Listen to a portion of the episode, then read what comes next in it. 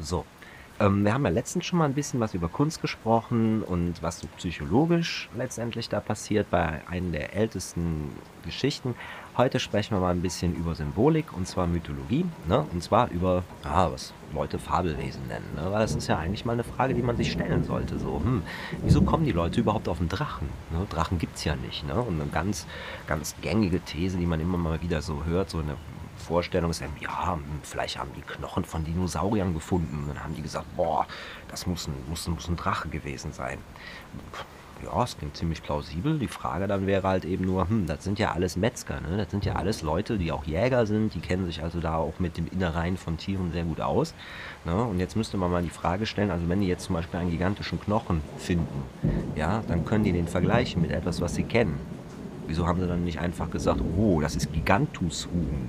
Ein eindeutiges Riesenhuhn, sondern kam dann direkt auf die Idee zu sagen, oh, das ist ein Drache, haben direkt ein neues Tier erfunden. Das wäre ja so, wie als ob ich morgen Haare finde und anstatt zu sagen, das sieht aus wie Pferdehaar, zu sagen, äh, das ist der Qualamocka. Ja, der Qualamocka, das ist ein, äh, ein Tier, das macht A, B, C, D, E, F, G. Und dann muss ich das auch noch jedem verkaufen, weil keiner von euch weiß, was der Qualamocco ist. Ne? Das funktioniert so einfach nicht. Ne? Nein, das ist ähm, es, es kommt ganz woanders her. Das ist ein echt spannendes Thema. Ne? Zum Beispiel Drachen. Ne? Woher kommen Drachen eigentlich? So. Und der Grund, warum das heute für uns ein bisschen schwer ist nachzuvollziehen, hat etwas damit zu tun mit Zivilisation. Nämlich mit der sogenannten Lichtverschmutzung. Ne? Wie Licht funktioniert, wisst ihr alle. Ne? Also wenn eine Taschenlampe zum Beispiel äh, irgendwo anmacht, ne, in der Dunkelheit, ne, das Licht, das geht unendlich. Ne? Selbst wenn ihr es nicht mehr seht, der, der, Strahl geht quasi unendlich weiter. So. Und deswegen haben wir eine sogenannte Lichtverschmutzung. Ne? Von unserem Planeten aus strahlen wir so viel Licht raus, dass andere Objekte in der Nacht halt eben nicht mehr so leicht sichtbar sind. So. Und jetzt kommt halt, was hat das mit den Drachen zu tun? Ja, diese Drachen werden von diesem Licht weggescheucht, deswegen kann man sie nicht mehr fliegen sehen es ist metaphorisch nicht ganz falsch. Und zwar, die Drachen kommen von der Milchstraße.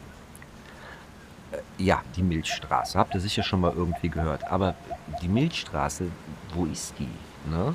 Ja, normalerweise müsstet ihr ohne Elektrizität, wenn ihr nachts hochguckt in den Abendhimmel, müsstet ihr eigentlich einen handbreiten hellen Streifen sehen, der durchsetzt ist von schwarzen Nebeln, ähnlich wie ein Schlangenmuster.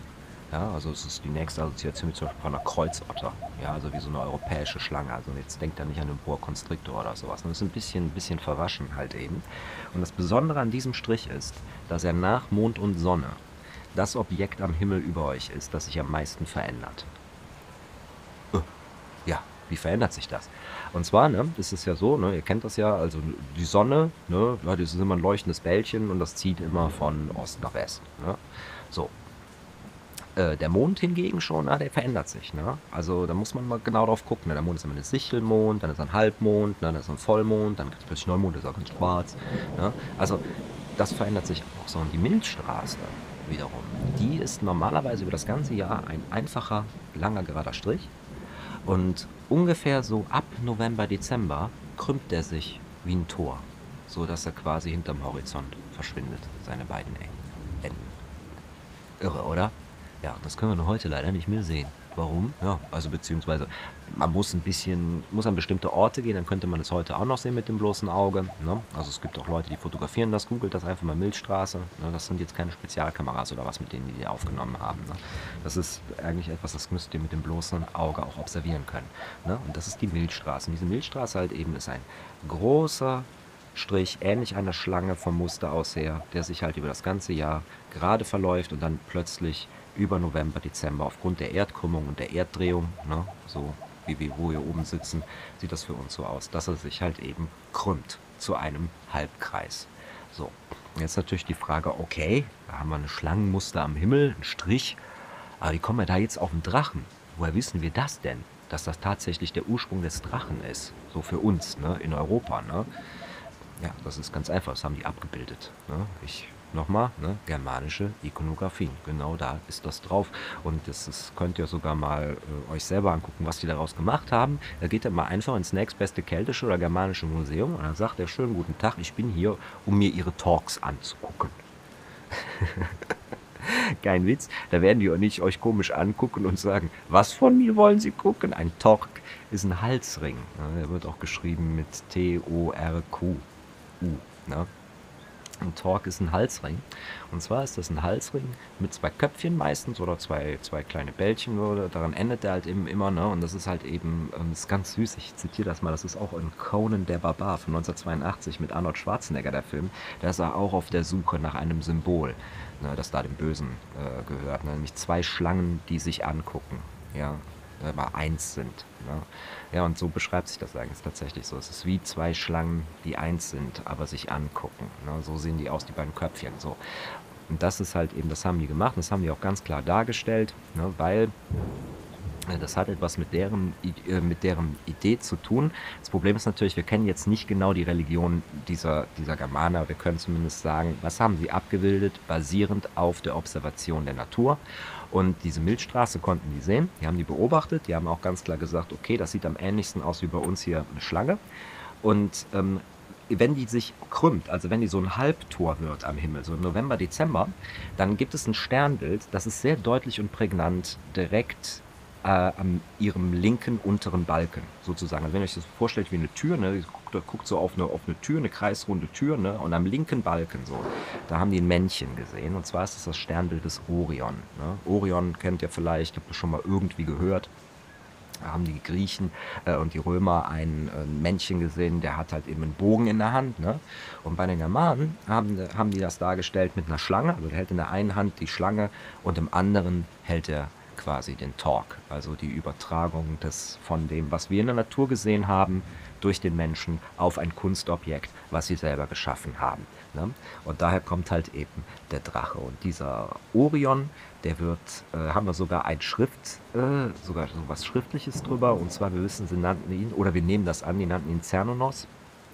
Und müsst ihr mal gucken, wird mit C geschrieben, Cernonos, müsst ihr mal einfach mal googeln, da seht ihr sofort Abbildungen von ähm, vom Gundestrup-Kessel. Das ist genau der Kessel, den ich 2014 geschlüsselt habe. Deswegen kann ich euch da so viel drüber erzählen und äh, eine, eine, Steinabbildung. Und ihr müsst euch nur nicht irreführen lassen von den ganzen Parallelen, die da nach Indien und so weiter gezogen werden, weil da auch ein Typ sitzt. Ja, also nur weil jemand irgendwo sitzt, umgeben von Tieren, heißt das nicht, dass es da eine Parallele gibt, sondern was die da auf dem Bundeshauptkessel gemacht haben, das ist, sind alles Sternkonstellationen, das sind Sternbilder und das ist alles eine sogenannte Jahreszeitenplatte.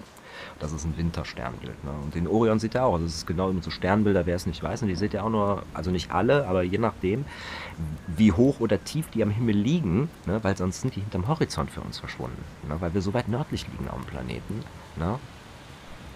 kann man die nicht immer das ganze Jahr übersehen. Ne? Und so dieser Orion, der kommt halt eben genau dann in Vorschein, wenn die Milchstraße die größte Krümmung hat. Ne? Und dann ist er genau quasi ganz groß, so hm, äh, so auf halber Höhe auf dem linken Balken und hält quasi mit der einen Hand sozusagen da, wo die Milchstraße sich krümmt, da hält er halt eben die Hand hoch. Ne? Müsst ihr euch mal die Sterne angucken. Die Sternbilder sind sehr interessant, wenn man sich das mal anguckt. Wenn man das mal auch mal vergleicht, gerade mit den Sternbildlinien, also nicht die Abbildungen auch der Römer, sieht man auch, wie das, wie das dieselben Konstellationen halt eben einfach anders ja, ausgemalt wurden. Ne? Weil sonst hast du ja normalerweise nur Linien in den Sternbildern ne? und dann kannst du die natürlich, ähm, wenn, kannst du die natürlich darin sehen, was du möchtest. Ne? Aber das ist ein ganz anderes Thema. Ne? So, ist auch ein bisschen schwer, wenn ihr die Objekte nicht vor Augen habt, weiter darüber zu sprechen. Aber daher kommt halt eben tatsächlich der, der, der, der Drache zum einen und deswegen sind Drachen auch so mächtig, ne? so groß, sie fliegen auch. Ne? Wir kamen ja nicht auf die Idee, dass ein Drache sowas wie ein, wie ein Meerschweinchen ist, das sich durch die Erde wühlt. Ne? Es fliegt in der Luft. So, und das andere, was auch dazu geführt hat, ist die Darstellung von Wind. Höh, ja, Wind. Krass, oder? Und zwar, ja, das müsst ihr euch mal folgendes vorstellen. So, diese Leute, die hatten ja keine Fotoapparate, ne? Aber dennoch haben die versucht, die Natur darzustellen und was in der Natur passiert und das auch abzubilden. Ja? Und ihr könnt das heute mal sehen. Stellt mal vor, ich stelle euch mit, ihr habt heute Handys, ja? Ich stellt euch mal vor, ich schicke euch heute auf die Reise und sage, bitte bring mir mal ein Bild von Licht von Sonnenlicht. Da werdet ihr sagen, oh okay, das kann ich. Und nach fünf Minuten werdet ihr feststellen, das ist ein bisschen problematisch. Wie kann ich denn Sonnenlicht darstellen? Oder Bild, Bild von Wind, um mal beim Thema zu bleiben. Ja, wie macht ihr das? Ne? Und ja werdet ihr kreativ werden. Ihr werdet sagen, ah, okay, vielleicht äh, so Bäume, die sich so biegen oder Wellen, die sich aufbäumen oder so Gräser, die sich so in Streifen biegen. Ja, der Witz aber an der Sache ist, ihr macht zwar dann Bilder von Auswirkungen vom Wind, aber Wind selbst stellt ihr nicht dar. In Zeichnungen, wenn wir Wind darstellen, machen wir das oft mit so Linien ne, oder etwas, was bläst. Ja, also ein Mund, der bläst und dann machen wir so drei, vier Linien dazu oder wir zeigen halt eben so wellenartige kleine Linien und stellen so Wind dar. Und genau das eigentlich haben auch die Germanen gemacht, also die Leute hier in Europa vor 2000 Jahren. Nur die sind da noch ein bisschen hm, expliziter dran gegangen. Aber und zwar haben die gesagt, die haben sich Wind angeguckt und die haben gesagt, wie verhält sich Wind?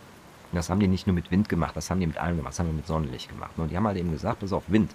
Wind ist lang, Wind ist kalt, Wind kommt überall rein, geht durch jede Ritze, jedes Fenster, Wind kann dich immer treffen. Das ist quasi wie eine Schlange. Ja, wer das jetzt nicht weiß, wir hatten hier in Europa einige Schlangen, sehr weit verbreitet. Die sind wegen der Landwirtschaft so ungefähr in den 60er Jahren fast alle ausgerottet worden, diese ganzen Reptilien, die wir haben. Die haben ein sehr, sehr problematisches Leben. Ne? Und ähm, äh, normalerweise kommen Schlangen, könnt ihr, oder wenn man Schlangenbesitz oder sowas habt, der Nattern hat oder irgendwie sowas, der weiß das alles. Eine Schlange kann überall hin. Ne? Die kommt tatsächlich überall hin, die unmöglichsten Orte. Ne? Sie ist natürlich kein Warmblüter, darum ist es kalt. Sie ist lang, ne? Wie Wind. Ne? Wenn ich jetzt sagen wollte, ich mach mal Wind, mache ich ja nicht plöpp. Ne? So stellt ja keiner Wind. Der Wind ist lang. Wind ist ein langer Zug. Das ist Wind. Ne? So, ist ein langer Zug. Und wenn man es über die Haut bläst, ist es kalt und es geht wie eine Schlange. Es fließt drüber hinweg. Ne? Aber das andere Problem an, der, an, Wind ist, Wind kann auch stark sein. Ne? Wind kann eine Türe zuhauen. Ja, wenn man von der Windböe getroffen wird, das ist ja wie ein weicher, aber trotzdem kräftiger Schlag. Und mit was für ein kräftiger Schlag kommt dem am nächsten? Das ist wie ein, wie ein Schlag, wie als ob dich so ein Schäfchen, so wie das Fusselschaf Rudi, wie so als ob, dich, ob das dich mal so kurz so headbangt, so, weil dir ein Headbutt gibt, ne? So. Und deswegen haben die, für Wind, haben die quasi eine Schlange äh, abgebildet mit Hörnern, mit Widderhörnern. Und äh, das sind die alten Abbildungen. Aber ihr kennt auf jeden Fall, wenn ihr euch mit nordischer Mythologie ein bisschen auskennt, habt ihr schon mal die Weiterentwicklung davon gesehen. Die Weiterentwicklung ist nämlich, dass der Schlangenkörper wegfällt und aus nur noch den Widderhörnern wurde ein ganzes Schaf. Und diese beiden Schafe werden dann später so dargestellt als zwei Schafe, die vor dem Wagen von Thor oder Dona, oh, Dona gab den Namen für den Donnerstag, ne, der germanische Gott des, des Thunders, des Donners, ne, des Donners. Deswegen heißt das Donner ähm, äh, von dem Wagen halt eben, die ziehen den Wagen, wo quasi Donner drauf ist und Donner steht dann hinten mit dem Hammer und haut da drauf. Deswegen sind das Schafe. Deswegen wird äh, Donner von einem oder Tor von einem Wagen mit zwei Schafen äh, gezogen. Äh, wer da jetzt kommt mit Marvel-Filmchen und sagt, aber Momentchen mal, der, der hat doch da gar keinen Wagen und so weiter und so fort. Nein, äh, was die da bei Marvel gemacht haben, der Tor aus den Marvel-Comics, das ist eine hochmoderne Weiterentwicklung nach dem 20. Jahrhundert. Und das könnt ihr schon alleine daran sehen, dass der Flügel an den Helmen hat. Ja, Flügel an den Helmen ist eine Fehlinterpretation aus dem 19. Jahrhundert, basierend auf dem skandinavischen Nationalismus. Habe ich in der ersten Folge mal ein bisschen am Anfang darüber gesprochen. Daher kommt das halt eben. Ne? Und äh, da die den auch so gezeichnet haben in Amerika mit Flügeln an den Helmen, ist direkt das Zeichen dafür, dass es nach dem, äh, das ist 1901 spätestens passiert, dass da jemand auf die Idee kam halt eben. Das basiert tatsächlich auf einem, äh, ich glaube, es ist auch ein skandinavischer Künstler, der da quasi eine Auftragsarbeit hatte und da angefangen hat, so ähm, ja, Hörner an den Helmen und sowas halt eben zu zeichnen aufgrund von irgendeiner Sache, wo sie damals auch schon gesagt haben, du, du, das, das stimmt nicht. Und das ist populär gemacht worden halt durch Richard Wagners Oper. Ne? Und zwar äh, hat Wagner damals einen Kostümdesigner sich geholt, sozusagen. Es war der beste, der Steven Spielberg des, des Bühnen, des, des, Bühn, äh, des Kostüms sozusagen, des Bühnenbilds hätte ich beinahe gesagt, und da muss ich aufpassen, anderer Job. So, hier hören Künstler zu. So, also, des Kostüms, der Steven Spielberg des Kostüms sozusagen. Und der wollte es richtig machen, deswegen ist er überall hingelaufen, in alle Museen, wo er finden konnte und hat sich die alle angeguckt und hat dann immer da rausgefischt, was er halt eben gut fand, hat das alles quasi kunterbunt zusammengeworfen ohne darüber nachzudenken, dass das aus unterschiedlichen Kulturkreisen ist und aus auch unterschiedlichen Jahren. Ne? Es macht schon einen großen Unterschied, ne? weil wir, ja, wir sind da so locker drüber, ne? wenn wir sagen, hey, das ist 300 nach Christus und das ist 100 vor Christus. Ja, aber da sind 400 Jahre zwischen. Ihr stellt euch mal vor, ich würde mit euch über, mit euch über Wissenschaft von vor 400 Jahren sprechen. Das ist, kann, kann, ich gleich mal machen, wenn wir aufs nächste Tier kommen, auf Werwölfe. Dann erzähle ich euch was von Werwölfen, und zwar wie vor, vor 400 Jahren. Wenn ich sage, um Gottes Willen, bitte nein. Ne? Aber so, wenn wir so weiter zurück in der Geschichte, tun wir immer so, wie, und das passiert euch auch häufig in Sekundärliteratur, dass sie dann ein Event nehmen, das ist 400 nach Christus, ein anderes Event, das ist 100 vor und bringen das dann in Zusammenhang. Ja, da, war, äh, da, liegen da liegen da Jahre zwischen, Jahrhunderte zwischen und auch öfters mal Kilometer. Ne? Das ist ganz, wenn man da nicht weiß, auf was man sich da bezieht, ne? deswegen, wer guckt schon die Quellen, ne? Das ist so, wenn man so Bücher liest, so Historienbücher oder sonstiges, ne? Und dadurch hast du halt eben dann so, so einen Irrglaube. Naja, aber wie gesagt, ne, also der Tor ursprünglich ganz, jetzt erzähle ich euch das auch noch, obwohl das ist jetzt echt, das ist jetzt echt, das ist jetzt echte Mythologie. Und zwar der Tor die Vorstellung. Auch der Tor, der basiert auch im Sternbild, und zwar auf dem Sternbild des Herakles, das Herkules. Und das Besondere an dem Herkules Herakles halt eben ist es ein Sommersternbild. Das heißt, ein Sternbild, das seht ihr in der Regel nur in den Sommermonaten. Und was haben wir im Sommer natürlich? Ja, die meisten Gewitter. So, und daher kommt die Assoziation. Deswegen wurde dieser, diese Gottheit halt eben, die später Thor oder Dona genannt wurde, immer dargestellt auf einem Pferd reitend, reisen und dann als nächstes wie äh, er einer Frau in die Arme fällt. Ja, also da, wir wissen nicht, was es genau heißt, aber die Vermutung liegt sehr nah, dass die halt eben Folgendes gedacht haben, die haben sich Gewitter angeguckt ne? und Gewitter ziehen ja, Gewitter kommt, ne? kommt und geht, ein Gewitter bleibt nicht konstant, ne? es ist immer in Bewegung in irgendeiner Form und daher wahrscheinlich die Assoziation so, das ist der reisende Gott, ne? der Tor, der wahrscheinlich zu, ich vermute das, wir wissen es aber nicht, ne? zu seiner Freundin will oder zu seiner Geliebten oder wer auch immer, vielleicht sucht es ja auch, keine Ahnung. Ne? Also, und äh, da halt eben haben die Römer eben Herkules hingesehen. Das ist, äh, gibt sehr viele Parallelen zwischen diesen beiden Typen halt eben, weil es beide Götter sind, die nicht irgendwo außerirdisch für uns sitzen, ne? zum Beispiel wie in Valhalla, ja, sondern auf unserer Erde agieren mit uns. Ne? Also die Römer waren fest davon überzeugt, dass auch Herkules oder Herakles, ist derselbe Gott, ist nur einmal ist Griechisch, das andere ist Latein, so über die Erde gelaufen ist und da Sachen gemacht hat. Ne? Das findet ihr auch bei De Bello Gallico von Julius Caesar. Da steht dann da tatsächlich drin, ich glaube, hier war Herkules. Ja? Also da könnte Herkules gewesen sein. Es gibt die Säulen des Herkules. Ja, und all sowas. Also hier tatsächlich auf dieser Erde gewirkt hat. So. Und es ist sehr interessant halt eben, dass das sind so Parallelen, die die beiden haben. Und ich könnte jetzt noch einen draufsetzen. Aber äh, da, da, das müsste ich dann länger erklären und da wird hier jeder aus der ganzen Kirche plötzlich hellwach werden, wenn ich jetzt euch sage, ja, und deswegen basiert darauf später Jesus. Aber ganz anderes Thema. Nee, darüber reden wir jetzt nicht. Wir reden über, ähm, über Mythologie. Also daher kommen die beiden Drachen. Du hast halt eben einmal durch die Windschlangen, die sie mal dargestellt haben, Schlangen mit Hörnchen und dann natürlich am Klar ist die Milchstraße ja, als großes Objekt. Ne? Ihr könnt sie teilweise auch noch sehen in Städten, müsste man drauf gucken. Ich zeige das immer selbst auch in Silvester, einfach um auch zu zeigen, warum sie ausgerechnet diese Sternbilder genommen haben. Weil wir können das selbst noch sehen, wenn die Leute alles Mögliche an Kracher in die, in die, in die Wolken werfen, alles neblig und verraucht ist und dennoch kannst du den Orion perfekt sehen. Und du, ähm, was, was, was bei uns halt eben in unserer Region kannst du sehr gut sehen, dass rechts über dem Oregon, da siehst du immer noch die Milchstraße. Halt eben, das ist ein, da, ist ein, da ist ein Klecks immer noch am Nachthimmel. So, ähm, daher kommen Drachen. So, und ich habe ja eben schon gesagt, so eine alte Wissenschaft, ja, Werwölfe. Woher kommen jetzt Werwölfe? So, Werwölfe basieren ebenso eigentlich auf einer heidnischen Glauben. Und zwar muss man dazu wissen, ist der Wolf früher mit der germanischen Muttergöttin assoziiert worden. Ja, und zwar halt eben, weil die haben eine Nachtgöttin gehabt, eine Muttergöttin, und die bekam zwei Tiere an die Seite. Das eine ist ein Eber, also ein Keiler, ein Wildschwein und ein Wolf. So. Und die stehen natürlich wieder für was. Das Wildschwein steht für die Dunkelheit und der Wolf steht für, die, ähm, ja, für den Mond. Wobei, wenn ich jetzt sage, das Wildschwein steht für die Dunkelheit, äh, das ist eine Frage, ob es sich dabei um einen Dualismus handelt. Weil, wie sich Wildschweine verhalten, das kennen die meisten heute nicht mehr. Ähm, wenn ihr mal in einem Tierpark seid oder bei einem Förster, der Wildschweine hat, sagt mal, ihr wollt gern mal dabei sein, wenn er die füttert. Dann werdet ihr nämlich auf einmal etwas hören, warum Wildschweine auch wie Dämonen sind.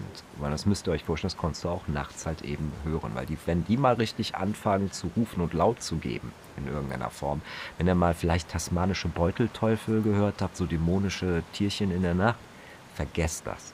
Ihr müsst mal 20 ausgewachsene große Schweine solche Laute machen hören. Das ist der absolute Mega-Wahnsinn, was die produzieren können. Das machen die halt eben häufig, wenn sie gefüttert werden oder wenn derjenige, den sie kennen, halt eben plötzlich zu ihnen kommt, dann rufen die alle auf halt eben und machen diese Geräusche. Es ist, also sehr, es ist wirklich ein dämonischer Klang, wenn man sich das dann vorstellt, das mitten in einem, in einem Wald zu erleben, in Europa halt eben da irgendwo zu stehen, das ist ziemlich unheimlich. Deswegen ist nicht ganz klar, ob das Wildschwein tatsächlich nur für Dunkelheit steht oder ob es da auch einen Dualismus gibt zwischen dem hellen Mond, ne, der der Wolf ist, und auf der anderen Seite halt eben das Wildschwein. Keine Ahnung, können wir nicht sagen. Haben wir keine schriftlichen Befunde zu. Ne? Aber diese Mondgöttin halt eben wurde mit den beiden dargestellt.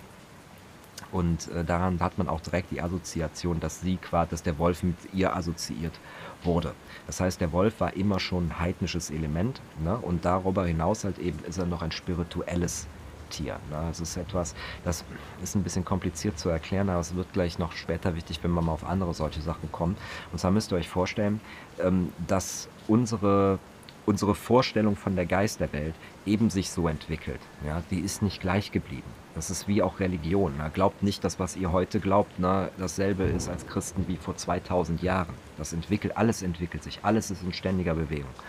Und der Vorstellung von der Geisterwelt, das können wir heute noch in anderen Kulturen sehen, die das nicht so, die das nicht so, ja, nicht so progressiv weitergetan, beziehungsweise bei uns ist das Problem, dass im 19. Jahrhundert hat die katholische und die evangelische Kirche den Aberglauben angegriffen und haben da quasi unsere Geister ausgerottet. Deswegen tauchen diese ganzen Gestalten wie Orks, Trolle, Elfen, die tauchen bei uns nur noch heute in der Fantasy auf. Das sind eigentlich alles unsere Geister. Und in Asien zum Beispiel findet ihr die immer noch. Ne? Da sind die und die haben, wenn ihr mal guckt, so guckt mal, wie viel zum Beispiel Werwolf- und Vampirfilme kennt ihr aus Asien? Äh, kaum welche, wenn, wenn ihr Glück habt, ein, zwei. So, die gibt es nämlich gar nicht. Warum? Weil die eine ganz andere Vorstellung von Horror haben. Und darauf will ich nämlich genau zu sprechen kommen. Weil ähm, dadurch, dass unsere Geisterwelt quasi ausgerottet ist, haben wir angefangen, Monster zu entwickeln, die aus Fleisch und Blut sind und quasi mit uns hier interagieren. Ja? Also wie zum Beispiel ein Werwolf. Ja, wir erklären das fast schon naturwissenschaftlich. Ja, das ist irgendein Virus, der lässt dich mutieren oder was, Herrgott nochmal, was auch immer sie sich da einfallen lassen. Das Problem nur halt eben ist, der ist, der, der ist also aus unserem Sein, aus unserer Welt. So, die Geistervorstellung aber ist eigentlich, dass diese Wesen kommen nicht direkt, sind zwar Teil unserer Welt, kommen aber nicht direkt aus unserer Welt. Und da kommt der Horror her. Du hast also mit etwas etwas zu tun, was du auf herkömmliche Art und Weise nicht bezwingen kannst. Ja, also wie zum Beispiel bei einem Werwolf, ne, einfach da drauf zu schießen. Ne? Ist ja mittlerweile, es gab ja mal so diese Silberkugel-Idee, die ist ja heute schon wieder out. Ne? Aber das ist, da, so, so kannst du halt einen Werwolf einfach umbringen. Das kann ja quasi jeder. So, aber bei den richtigen Geistern, die du halt eben hast, deswegen haben die die ganzen Medizinmänner und so, wenn ihr dir seht, sagt er, ah, ja, wenn du einen bösen Geist raus haben willst, dann musst du erst A, dann B, dann C. Das ist ein richtig komplexes Ritual, was sie da vollziehen, um halt eben einen Geist auszutreiben auf dem Grund halt eben, weil es ist nicht so leicht zu bezwingen. So, und deswegen weil ah, deswegen haben die gerade noch im asiatischen Raum, wo die halt eben diesen Schritt nicht gemacht haben, dass deren Geisterwelt zerstört worden ist, immer noch ganz viele halt eben Geistergeschichten. Deswegen kriegt ihr so ganz viele Geisterfilme immer aus Asien, weil das ist quasi deren Vorstellung von Horror sozusagen, der bei uns in der westlichen Welt in Europa verloren gegangen ist, weil wir die quasi auch, weil wir ihn quasi vernichtet haben. So. Wenn wir das mal im Kopf halten und gucken uns jetzt nochmal diese alten germanischen Tiere an, dann ist uns jetzt auch langsam klar, wie zum Beispiel Märchen Rotkäppchen eigentlich die Geschichte geht. Ne? Weil wir müssen uns mal vorstellen, das ist ein Wolf, ja, das ist ein Raubtier, ja. Und was für Aufwendungen macht die, ich gehe davon aus, dass hier jeder das Märchen von Rotkäppchen kennt. Ja, ich sag das jetzt nur, ich mache jetzt hier nicht das Märchen von Rotkäppchen. Ich erwarte, dass man das kennt, ja. Also, was für Aufwendungen dieser Wolf da betreibt, um dieses Kind zu fressen, ja, das ist ein zehnjähriges Mädchen. Ja, in der Realität wäre das Hallo, hab's und weg. Ne?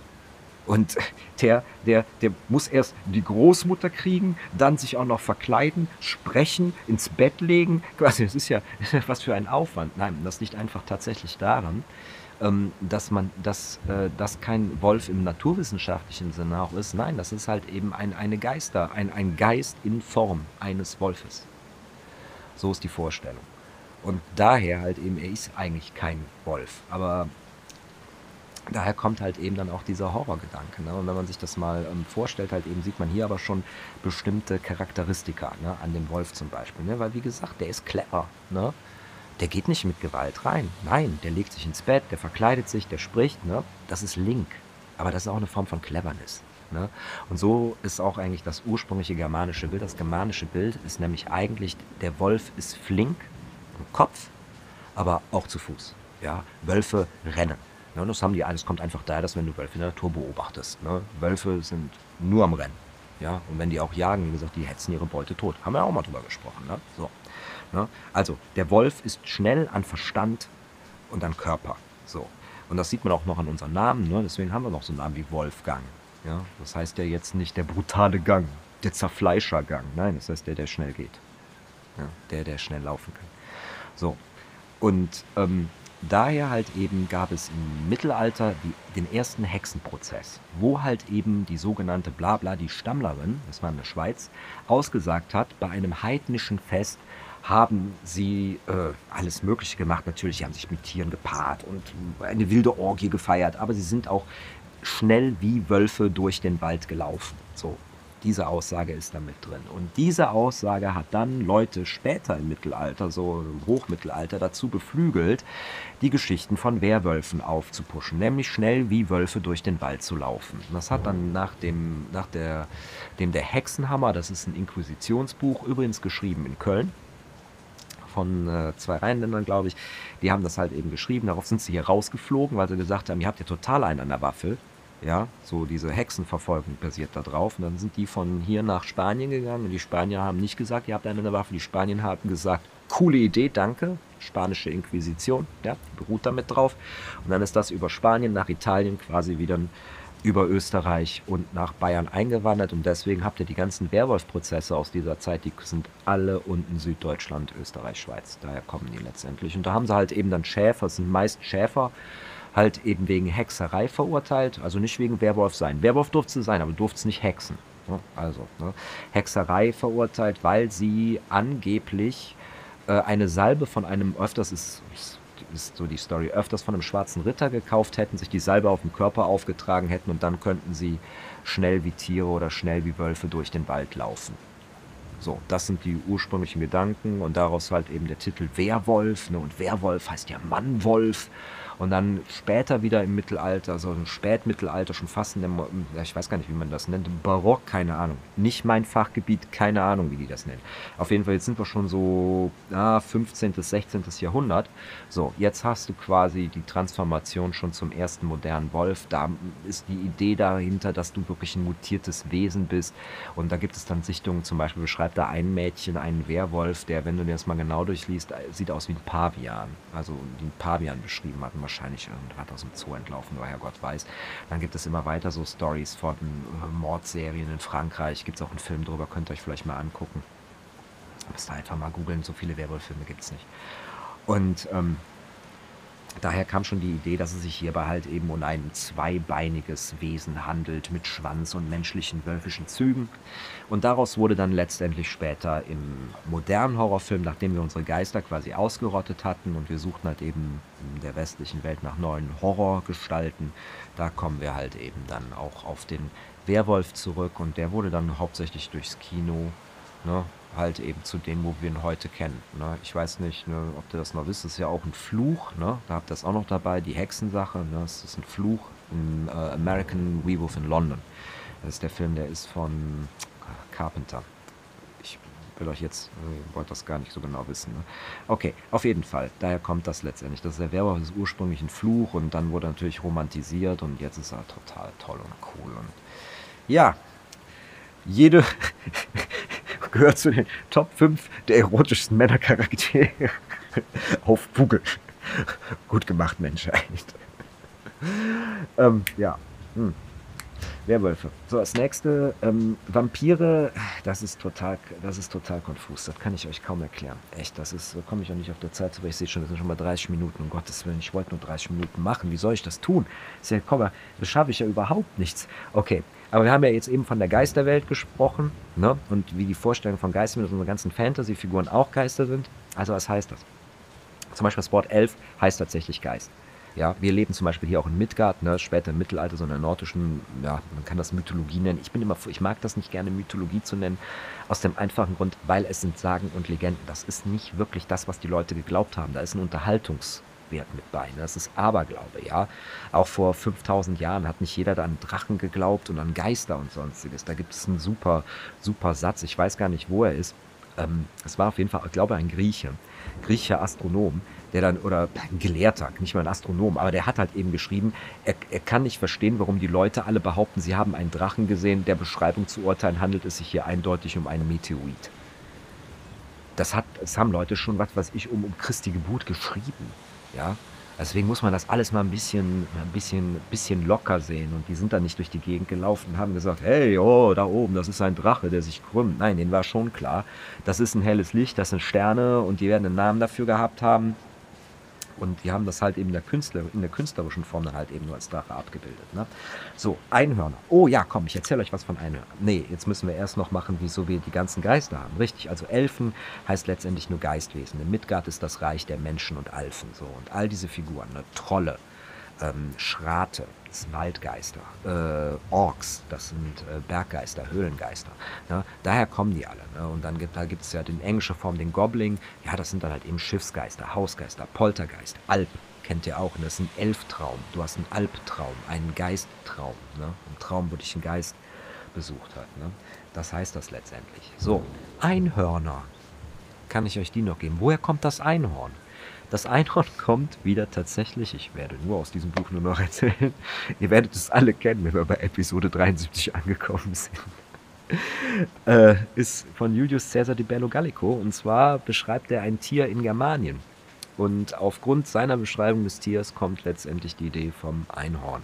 Weil, aber er, wie beschreibt er es? Er beschreibt es halt eben nicht als schönes Pferd, elegant mit einem spitzen Horn, das beim Mondschein über die Waldlichtung äh, schwebt, sondern nein, es ist, es ist sehr bitter. Er beschreibt, es ist ein Tier mit einem langen Horn auf der Nase, was sich wie Zweige auffächert. Ähm, und die Germanen jagen es, weil es immer sich an den richtigen Bäumen schuppert, indem man den Baum ansägt, weil es hat keine Gelenke in den Beinen und deswegen, wenn es umfällt, bleibt es liegen und dann kann man es da quasi aufsammeln und essen.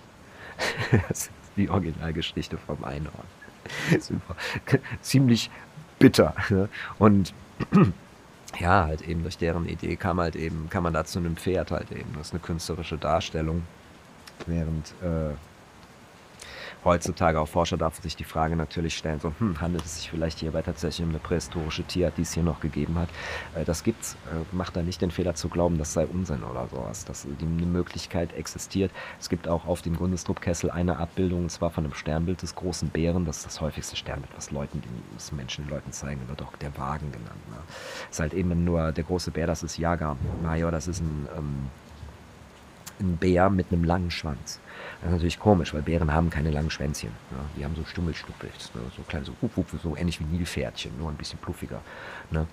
Ähm, aber äh, die Römer haben das auch gesehen und die Germanen haben da tatsächlich auch ein Tier abgebildet. Das ist auf jeden Fall ein Raubtier. Ne? Das können wir sehen. Ne? Die, man, wir gucken dann auf solche Sachen, wie sind das Tatzen an den Pfoten ne? und wie geht das Tier, ne? wie ist der Kopf gemacht und so weiter und so fort. Und ähm, das könnte aber auch eine Raubkatze sein.